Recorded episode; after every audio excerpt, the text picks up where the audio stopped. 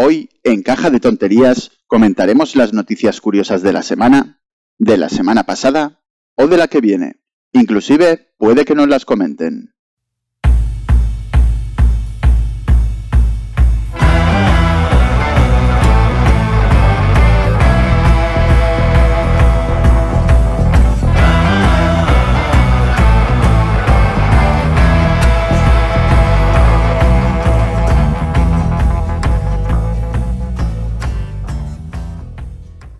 Caja de Tonterías número 24. Hola, susurros, ¿qué tal? ¿Cómo estás? Muy buenas, Pasta. Muy bien, ¿y tú? Muy bien. Vamos a comentar las noticias curiosas de la semana, ¿vale? Vamos a ello. Pues mira, por ejemplo, te quería comentar eh, la noticia de la ley del aborto. Supongo que has oído hablar de ella.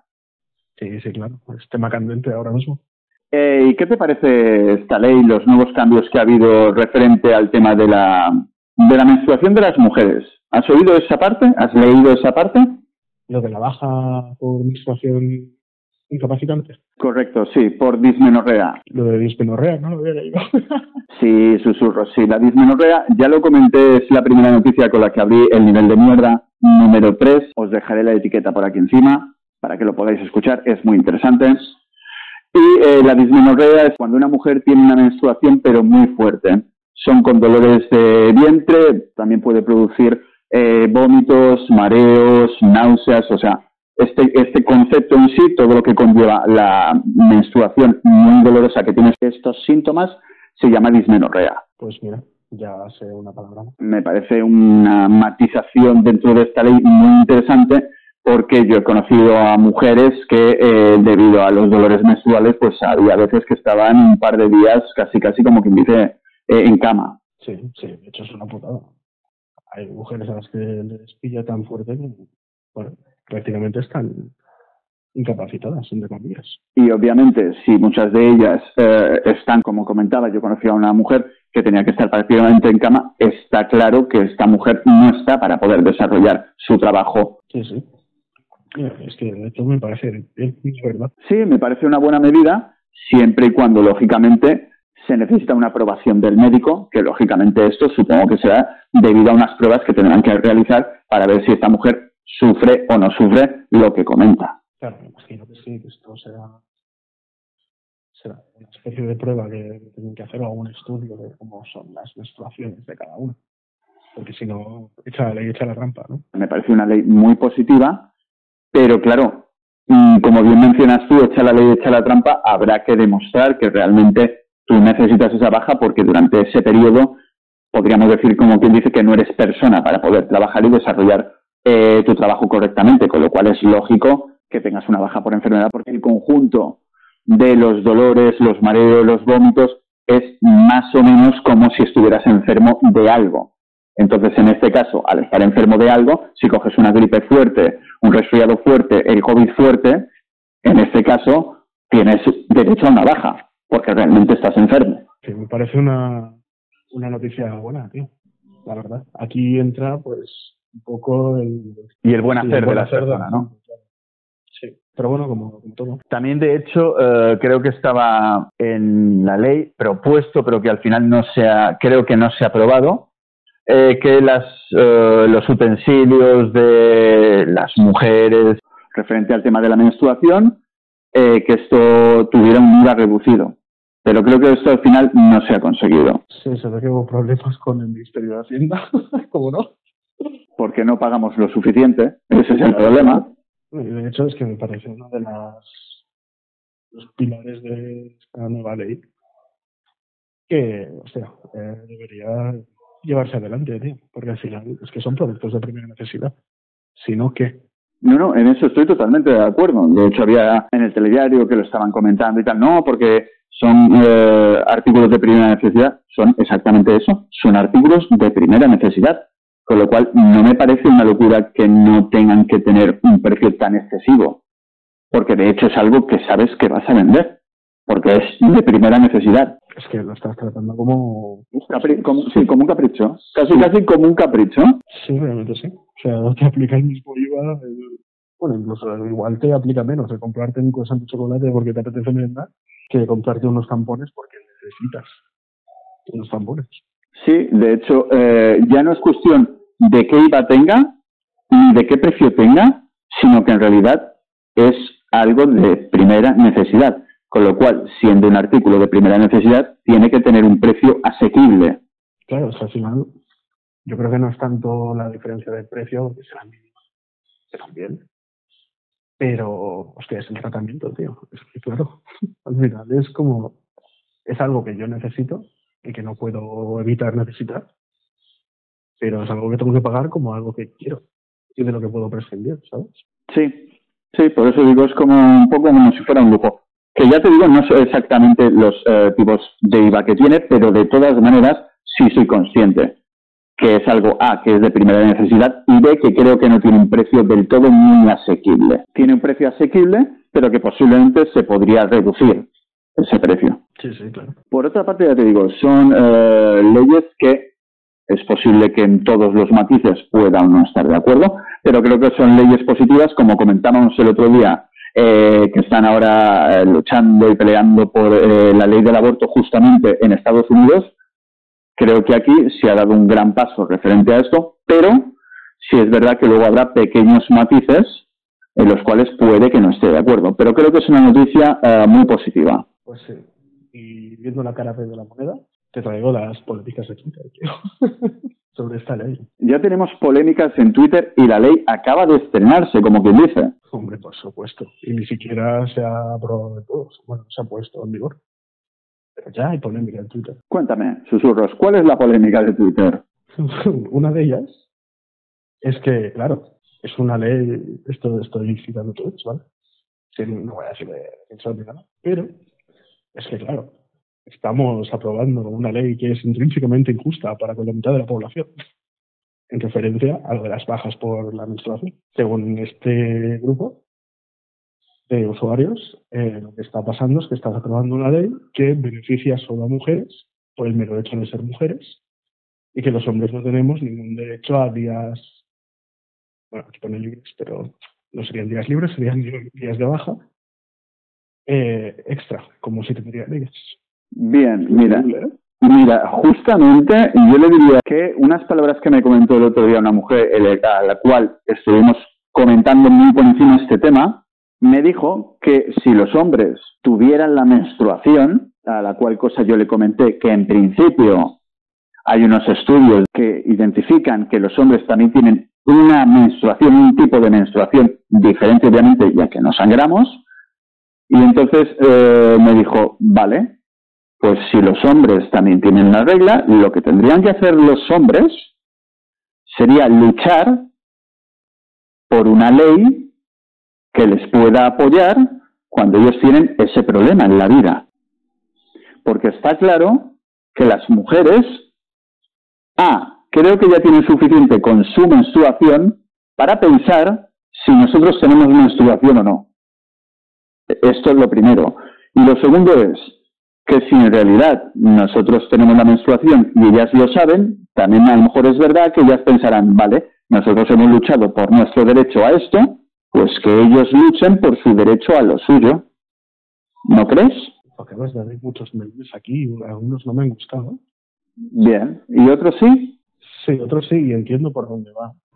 Y quiero entender que su intención es buena, la manera de expresarlo, ¿no? Pero sí, hay una concepción errónea desde el principio. Es que está todo, todo mal, tío, todo mal. Esto es uno de los problemas que tenemos actualmente en la sociedad. Y es uno de los gordos y se habla poco de esto. No hay mujeres y hay hombres, hay personas. Las mujeres no luchan por las mujeres, las personas luchan por las personas. ¿Vale? Si es algo que atañe o aplica en mayor parte a mujeres, me parece muy bien, pero no son solo mujeres que luchan por mujeres, no son solo hombres que luchan por hombres, son personas que luchan por colectivo X. ¿Vale? Su colectivo en su mayoría, personas. Que luego aplique más a un sector o a otro tal, da igual. Pero son personas que luchan por personas. No es que las mujeres tengan que luchar por las mujeres y los hombres por los hombres. Eso está mal. Ese es el problema. ¿Vale? Ese melón está mal. ¿Me entiendes, no? ¿Por dónde voy? Sí. Y sé que su intención es buena y no ha querido decir eso, pero es un problema. Y eso se hace evidente en cómo se expresa tu amiga. Que no es por tu amiga en sí, sino por hay mucha gente que se expresa así. Y eso solo nos lleva a generar bandos. Los bandos, guerras. Guerra es lo que tenemos ahora, ¿me entiendes, no? No es que las mujeres ya tenemos bastante con lo nuestro y no estamos para pensar, no, no, es personas.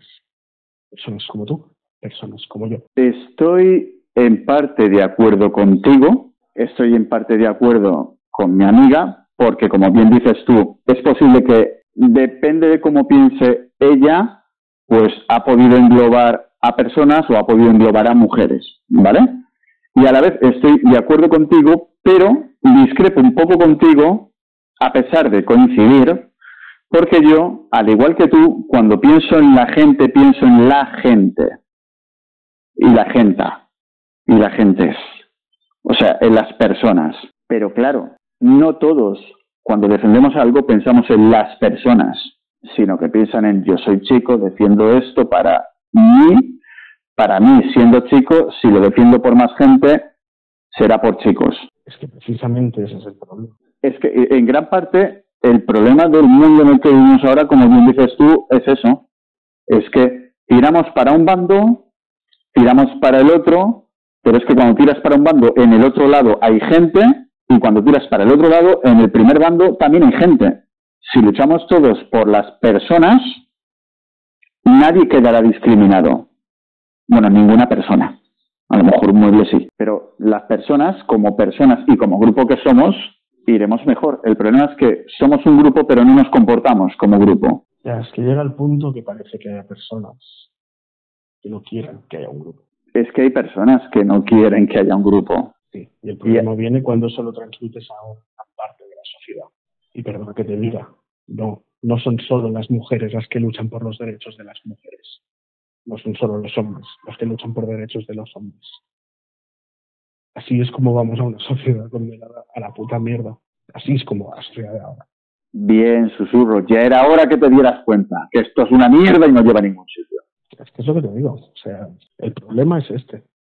Y no es un problema de hombres y no es un problema de mujeres. Es un problema de la gente que nos quiere separar sí o sí. El problema de la gente que piensa que somos diferentes todavía a día de hoy. Y esos no son solo hombres, también son mujeres, lo acabas de ver con tu amiga. Porque el machismo afecta tanto a hombres como a mujeres. Y el machismo no proviene solo de hombres, también de mujeres. Y el feminismo no solo defiende mujeres, defiende personas. Y no solo lo conforman mujeres, lo conforman personas. Y hasta que no entendamos esto, mm, todo el feminismo actual que no lo entiende, me vale verga. Bueno, por otra parte, al menos eh, esta ley nos parece positiva la noticia, ¿verdad? Es positiva. Sí, es positiva. Vamos a comentar otra noticia más a la huella, ya que esto al final hemos decaído un poco, que si el aborto, que si no aborto, píldora para arriba, píldora para abajo. ¿Qué te parecería una semana laboral de cuatro días. Pues mejor que lo que tenemos ahora, la verdad. La siguiente noticia dice así. La ayuda de Valencia para la semana laboral de cuatro días ya es oficial. La ayuda de Valencia. La Generalitat de Valencia ha anunciado oficialmente el importe de las ayudas para que las empresas de la comunidad valenciana puedan probar la semana laboral de cuatro días con sus trabajadores. Qué guay. Hombre, en realidad sí que me parece una noticia tan positiva como la anterior si llega a extenderse al resto de, al resto de España. Sí, sí, la verdad. Es que las jornadas son muy largas. A ver, eh, ya no sé si decirte que la jornada es muy larga o no. Y eh, sí que es verdad que es muy interesante el hecho de coger y tener tres días para eh, conciliar la vida familiar, descansar, desconectar del todo, esto es muy positivo, pero esto lo he comentado alguna vez y habría que plantearse, que supongo que en parte lo habrán hecho porque he leído noticias de este tipo en otros países y comentaban que el sueldo era inferior. También he, oído alguna noticia que comentaban que el sueldo era el mismo que cobraban haciendo los cinco días eh, a la semana, los cinco días laborables.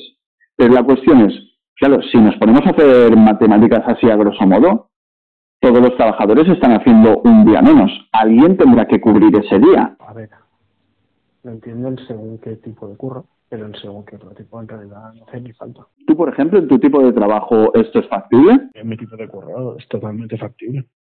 Que al final no estoy ofreciendo una venta de algún producto o algo, estoy dando un servicio. Vale, imaginemos pues por ejemplo un supermercado, un bar, un restaurante. Claro, si eh, hacen semanas de cuatro días, lógicamente los otros tres, sobre todo los restaurantes y negocios de ocio, ¿esto cómo lo planteas? Pues como siempre, con turnos. Claro, hay, hay negocios que no cierran durante toda la semana y durante las horas que estén. Lo que hacen son turnos. Pero esto a la vez, aunque tengas una semana de cuatro días, si tienes que hacer turnos, aunque parezca que no, pero ya te cambia también bastante la vida. Aunque sea solamente durante esos cuatro días, pero a lo mejor eso puede llegar a hacer que debido a los turnos que te pongan, esos cuatro días, la conciliación familiar sea imposible o más complicada. Bueno, pero de todas formas será mucho mejor que ahora. O sea, piensa que estamos hablando de un currante de lunes a viernes que currará de lunes a jueves y el currante de fin de semana que curra sábado domingo, currará viernes, sábado domingo. Claro, podría ser a lo mejor una buena opción el coger y extender a la gente que trabaje el fin de semana que lo pusiera también el viernes. Claro, llámalo a hacer eso o llámalo a hacer un turno nuevo. O sea, al final es un poco con la plantilla que tienes o ampliando plantilla, eh, suplir esas horas de, de la jornada de cada trabajador. Bueno, de la semana. ¿Crees personalmente que cinco días de, de trabajo es demasiado al ritmo que llevamos? A ver, más que cinco días.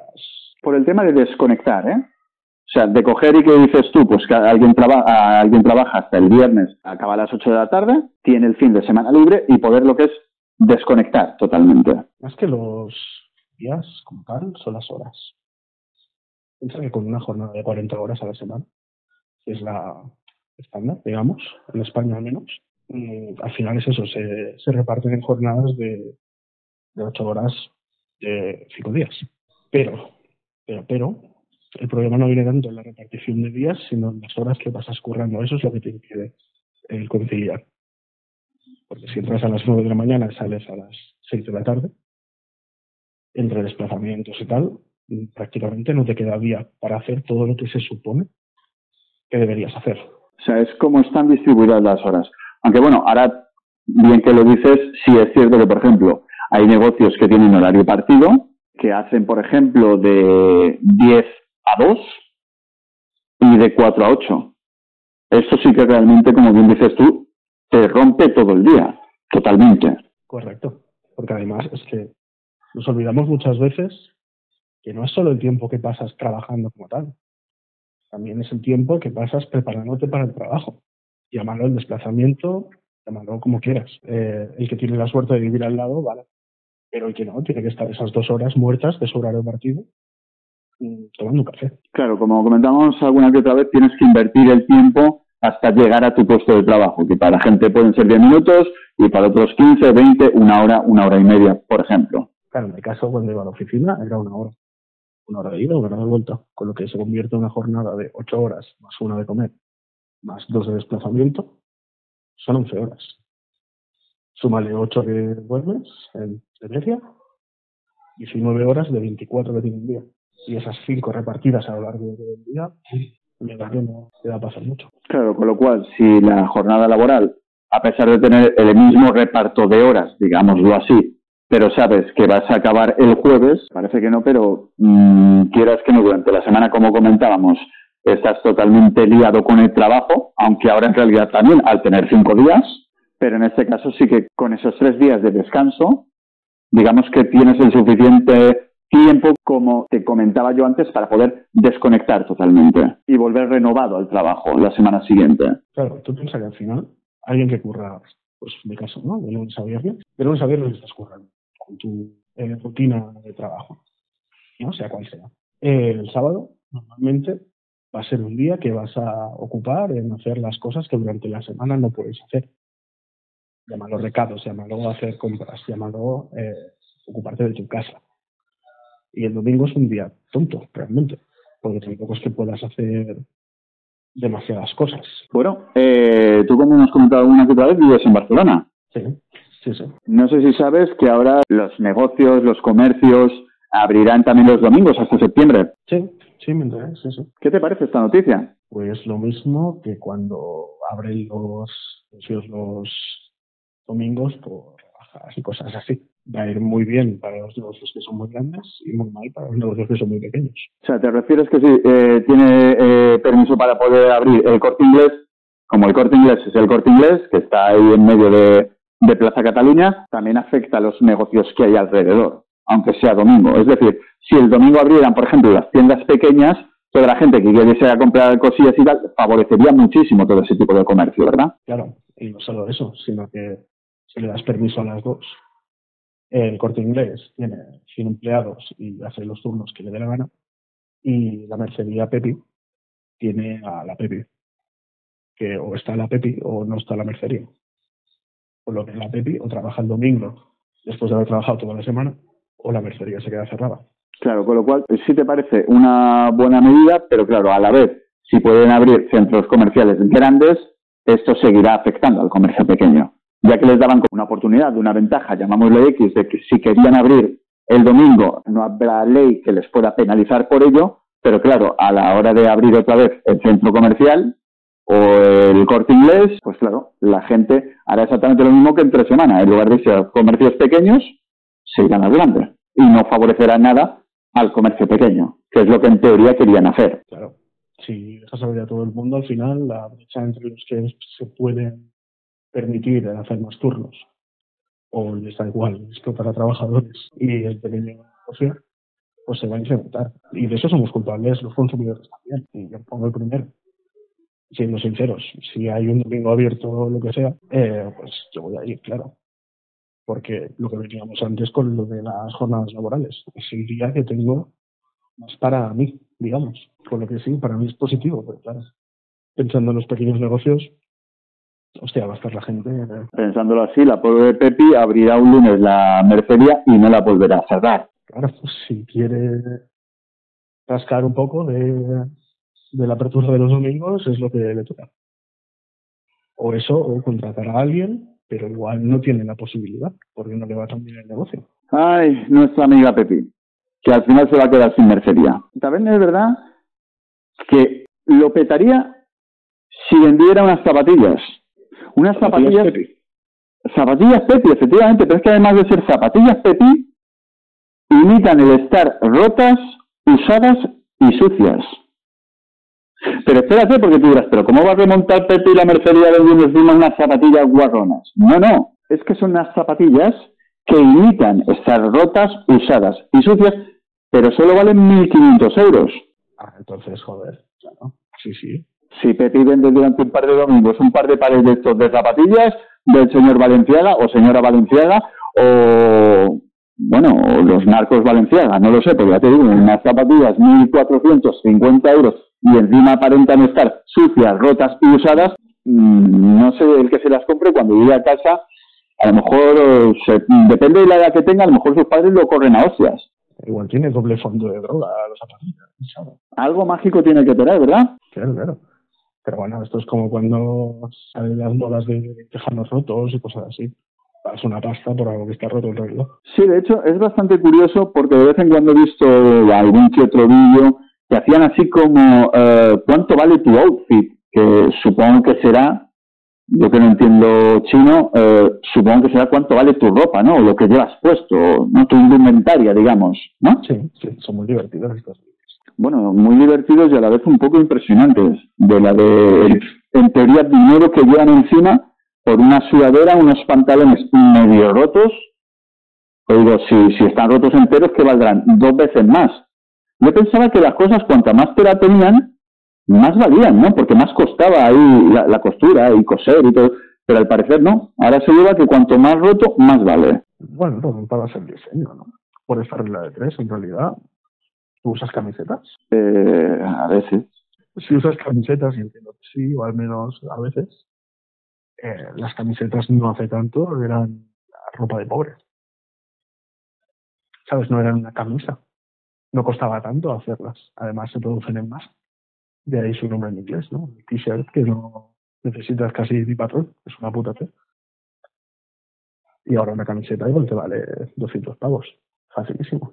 Digamos que las camisetas, que como bien mencionas tú, es la ropa de pobre, ¿no? Porque para ir a, a cenar bien, a un salón, a según qué tipo de sitios, lógicamente, como bien dices tú, o a discotecas, no te exigían, te pedían un mínimo que era eso, una camisa. O sea, no hace tanto lo era. Ahora ya pues se ha normalizado y yo agradezco. Donde esté la comodidad de una camiseta que se quite lo demás.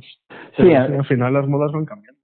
Sí, pero me ha parecido muy curiosa esta, esta noticia solamente por el precio de las zapatillas, que ya me parece mm, una pasada, 1.450 euros, pero es que a la vez que emiten eso, estar rotas, usadas y sucias, cualquier día las coge mi madre, las tira a la basura diciendo, si tú has visto cómo están, echas una mierda.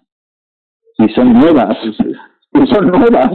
Claro, el problema más que el diseño que estar roto, sucio o lo que sea, es el precio, tío.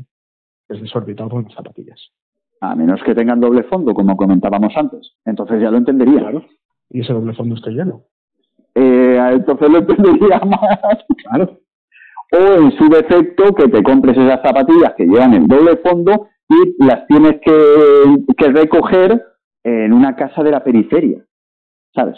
Entonces, cuando vas a recogerlas, pues de esas dos pájaros, eh, lo que es pegándote otra vez con superglue la, la suela, porque en el doble fondo pues ya han recogido lo que tenían ellos que... Claro, y si te las compras ahí y dices que vas a cruzar la frontera las próximas horas, te dejan hasta gratis. Bueno, pues no sé cómo lo ves, pero a pesar de ser unas zapatillas maravillosas, yo lo siento, pero no tengo dinero para comprármelas. Bueno, ni tú ni nadie. O bueno, mira, igual sí, porque no sé si has visto una noticia de una moneda que han encontrado que era de hace no sé cuántos años.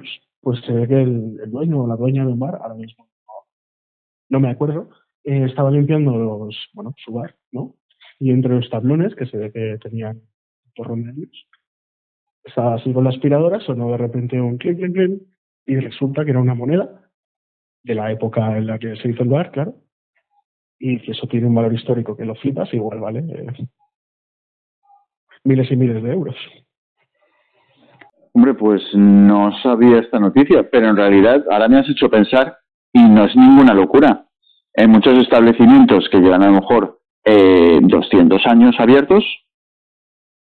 Por ahí, como mencionaba Rubalcaba en su momento. Bueno, pues en las rendijas eh, que dejan los cojines en los sofás. Pues claro, quieras que no, en un bar durante décadas y décadas y décadas se han podido caer decenas de cosas.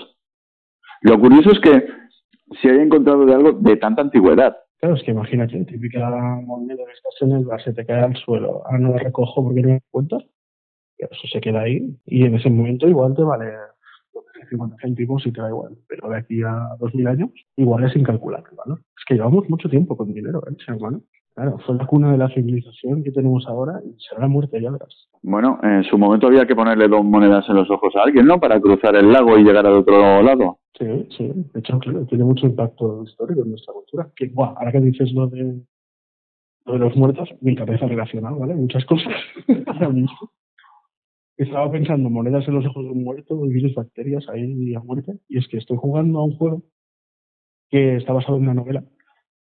Y por eso decía también lo de la muerte de nuestra civilización, tío. Porque es verdad, claro, imagínate que meten eh, un virus, de alguna manera, en, en el dinero. Claro, es algo que nos intercambiamos todos los días, de mano a mano, sin mirar ni nada. Y en la novela es lo que pasa. Bueno, a ver, no sería una locura. Eh, los virus desde hace tiempo se han metido inclusive en cartas. Había Antrax, creo, o hubo un caso muy famoso hace unos cuantos, cuantos, cuantos años que mucha gente no recordará, pero que había gente que había recibido uh, Antrax dentro de un sobre.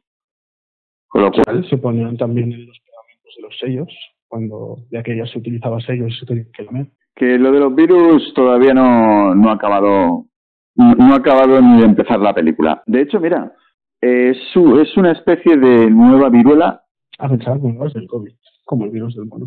La noticia dice así. La OMS confirma un caso de un pasajero que viajó del Reino Unido a Nigeria. El periodo de incubación de la viruela del simio suele ser de 6 a 13 días, pero puede oscilar entre 5 y 21. Es decir, ahora tenemos una nueva cepa de viruela del mono. ¿Y sabes de qué trata este virus, no? parece ya una serie eso. Mira, lo curioso de la viruela símica, en este caso en concreto que estamos viviendo ahora, es que se ha eh, contagiado por los fluidos salivales o por los fluidos sexuales. No sé si me explico. Alguien ha hecho el delicioso con un bonito. ¿Alguien ha hecho el qué? El delicioso. ¿Te estás refiriendo que alguien ha tenido relaciones consentidas por el mono? Eso lo has dicho tú. Pero igual sí, no sé, pregunto. ¿Crees en realidad que la culpa es del mono que va provocando? Te pone así golosón y ojo. ¿no? A ver, según comenta parte de la noticia, como siempre, queridos oyentes, os dejaré las noticias en la descripción. Lo único en realidad que debes de saber sobre los síntomas de la viruela del mono, para que si sufres alguno de ellos, pues estés atento. Los principales eh, síntomas que debes tener en cuenta, susurros, y vosotros también, queridos oyentes, para saber que no habéis contraído la nueva viruela del mono, es la temperatura, obviamente, tener fiebre, si tenéis dolores de cabeza, si tenéis dolores musculares o articulares, cansancio. Vamos, que con esto que os acabo de describir, queridos oyentes, en realidad no sabéis si tendréis el COVID, el virus del mono, el de la viruela, o que sencillamente os vais a morir si ha acabado vuestro momento. Pero digo yo. Pero, Pero Plastra, digo con yo. esto que me has dicho, ¿voy a morir? Pero digo yo, en el mundo en el que vivimos ahora mismo, a día de hoy, o sea, ese señor que ha ido de Reino Unido a Nigeria, no se sabe por dónde ha pasado y con quién ha estado, ¿no? Sí, de hecho, como comentábamos, se expone que la transmisión es a través de saliva o por contacto con el exudado de la lesión o el material de la costa. Es decir, cuando tenéis contacto muy cercano con una persona, inclusive menciona la excreción viral a través de heces y las relaciones sexuales. Pero eso sí, esto ha sido en Nigeria. Con lo cual, de alguna de las maneras, a esta persona se le ha podido hacer un seguimiento. Y eso en parte es importante para poder haber detectado los casos. La pregunta es, ¿cómo se puede hacer un seguimiento a estas personas? Hombre, pues me imagino que habrá pillado un avión, un barco o lo que sea, con lo que tienen sus datos, los pasajeros con los que ha ido y tal. Si tú te vas a Nigeria y estarás dando vueltas por Nigeria, ahí a tu rollo, o sea, me refiero andando y tal, ¿habría alguna manera de que te hicieran un seguimiento? Pues mira, en plan peli de espías y tú estás tan lejos, ¿eh? ¿Has oído hablar de los Apple Ah, no. ¿Qué, ¿Qué magia nos trae susurros? Os traigo magia tecnológica. Nivel peli de espías esto. ¿eh? O sea, claro, también, también es un poco normal. Yo os presento, ¿vale? Los Apple Tag al final son dispositivos, en plan un, un llaverito, que eh, los pones con, con objetos que no quieres perder, por ejemplo, pues como el llavero de tus llaves, o los pones dentro de una cartera que no quieras perder, de una mochila, lo que tú quieras. Es como un localizador, ¿no? Exacto. Claro. Muy 007 y todo. Correcto, y como bien he dicho, claro, es como un localizador. Claro. Y aquí alguien se puede pensar, hostia, pero si esto es para no perder objetos, ¿qué tiene que ver con localizar personas? Claro. Pues la otra parte que no se ha hecho esa pregunta es porque está pensando, hostia, pero yo esto en vez de localizar las llaves, localizo a mi pareja a ver si me está engañando. Pues eso es lo que ha pasado, justamente. Son como estas pulseritas que, eso sí, que las llevas son muy pequeñitas, ¿no? Como si fuera un llavero y para localizar cosas. Y la gente lo está ahora utilizando para hacer un uso de localizar cosas que no deberían ser localizadas. Claro, la tecnología se crea con un fin y luego hay el fin que se le da al final. Pero que es bonito, ¿no? Yo te regalo esto con cariño y amor. Te digo, mira esto, mi amor, para que no se te pierda, para que no te pierdas tú. Claro está. Y se ve que hay mucha gente que está usando estas cosas, pues para, bueno, peli de espías, ¿no? Ponerlo en, en el coche de alguien y hacerle seguimiento al coche, lo cuelas en el bolso de alguien y puedes saber dónde está. Curioso, los Apple Tags. Bueno, queridos oyentes, pues eh, ya sabéis que nada, tirarlos todos a la basura si alguno de vosotros tiene- tiene alguno. Ya que a día de hoy se puede localizar todo y también se puede perder. Por cierto, mira, hablando de perder, eh, supongo que habrás oído de la velada de boxeo de Ibai. Eh, te encontradas ya. ¿Ya tienes entrada? Sí, sí, sí. Bueno, pues yo en realidad no tengo entrada. Yo iba a ir, pero al final no. Y al igual que yo, adivina quién no va a estar en la velada de boxeo. Que era, al parecer, pues alguien que, que prometía mucho. O te- había mucha expectación por esta, porque participara en la velada de boxeo. Sí, sí, me he enterado. Sí, sí. Sí, nuestro querido Jaime Lorente, de la Casa de Papel, al parecer eh, no puede eh, no puede asistir a esta velada de boxeo. Pero se sabe por qué ya. Porque lo dejaron un poco así en el aire. A ver, en principio, eh, yo también te digo que cuando lo vi, o sea, cuando vi el anuncio pensé, este es un actor. Con esto no estoy queriendo decir que no le pueda dar una paliza a alguien en un ring de boxeo, sino lo que voy es que si es actor, supongo que si tienes compromisos, imaginémonos la siguiente temporada de La Casa de Papel con nuestro amigo Jaime Lorente con la cara destrozada. Sin sentido ninguno. Pero su personaje igual le queda bien. Sí, bueno, a ver, en este caso sí, pero que está claro. O sea, de hecho, no sería la primera vez que a un actor eh, tiene una cláusula muy específica para no cambiar algo de su físico, como por ejemplo, pues no sé, Superman y su famoso bigote. Mm, También le pasó a Chris Evans con su Capitán América y Barba. Entonces, mm, quieras que no, hay cosas que, que, bueno, que están por contrato. Entonces, pues sí, obviamente dentro de la noticia ya matiza que el, es debido a la cláusula que deja Jaime Lorente sin subir al, sin subir al ring. Lógicamente, pues eso, dentro de la cláusula, él no puede poner en riesgo su físico. ¿Por qué? Porque ahora mismo, pues en lo que está rodando, lógicamente, lo está rodando ahora, es decir, no puede tener ningún, ningún accidente, ningún encontronazo, y más de buenas a primeras decir, no, soy yo el que me voy a ir a boxear. Entonces, pues, desgraciadamente, en esta maravillosa velada de, de boxeo, eh, no tendremos a, a nuestro Jaime Lorente. Eso es una pena, ¿eh? era, era curioso. Aunque bueno, el sustituto, no sé si sabes quién es, pero no deja de ser curioso. Sí, creo que canta bastante. Sí, ¿no? sí, he oído por ahí algo. De todas maneras, antes de mencionar quién es, que esto te lo dejo a ti. Te lo dejo a ti. Eh, sí que es verdad que, que, se ha visto en muchos reportajes que es una persona entrenada y que, que hacía cositas de estas cuando, cuando era joven. Sí, entiendo que sí. Además, siempre ha currado así trabajos físicos antes de, de ser famoso. Y el maravilloso famoso del cual estamos hablando, que va a sustituir a Jaime Lorente en la segunda velada de boxeo de Ibai, es... Te diré lo que no es. Es un nombre muy sencillo que te quiere nomás. David... ¡Bustamante!